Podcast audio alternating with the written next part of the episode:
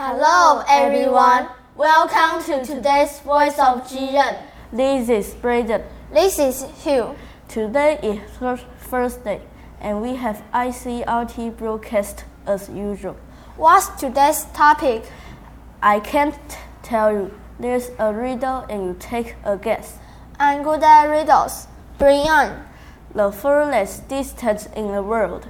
The school bell to the end class? Haha, that's funny. No, come on, let me finish it. Okay. It's the time you feel itchy, but you can't scratch it. Oh, I know that. It's the worst feeling. When you have an itch, that is hard to reach and you can't scratch it.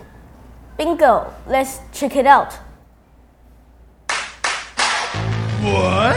No way! Yes way! It's time for News for Kids! News for Kids! 真的假的？真的假的？真的假的？原来如此！原来如此！原来如此！你不知道的趣味新鲜事。 ICRT's News for Kids! I have a hard to reach itch on my back，抓不到痒，真的最痛苦了。Oh, it's the worst feeling when you have an itch that is hard to reach and you can't scratch it. Did you know that animals sometimes get itchy too? If you have a pet dog or cat, I'm sure you've given them scratches before. 你如果养狗或猫，你一定是有帮它们抓痒过，它们很享受吧？But animals other than dogs and cats get itchy too, like tortoises. Huh? 对，连乌龟也会痒。 Maybe you think with a hard shell on their back, tortoises don't itch. 你也许觉得，因为乌龟有壳，它不会感觉到痒。But in fact, tortoises can feel a lot of things through their shells, including itches. 对，它们也会感觉到痒。But not all tortoises are lucky enough to get help, except for Tom, a tortoise at the Philadelphia Zoo in the United States. He has his own back scratcher. 在美国一个动物园里，有一只乌龟叫 Tom，它有自己的抓痒器。The zoo posted a video that showed Tom using a special back scratcher that one of the zookeepers built. The scratcher is made out of brushes, and Tom just needs to push up against the brushes to scratch his own back.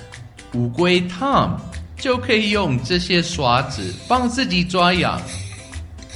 I'm glad the zookeepers made Tom a back scratcher. Oh, oh no. Ah, I have another itch. Oh, 我的背又在痒了。嗯啊 Vocabulary 你身上痒的时候，是不是马上想抓一抓？Scratch 抓。Your cat scratched me。你的猫抓了我一把。 I think it likes you. 我想它喜欢你。 Itch 痒，itchy 很痒的。My nose is getting itchy again。我的鼻子又在痒了。Zoo 动物园，zookeeper 动物园管理员。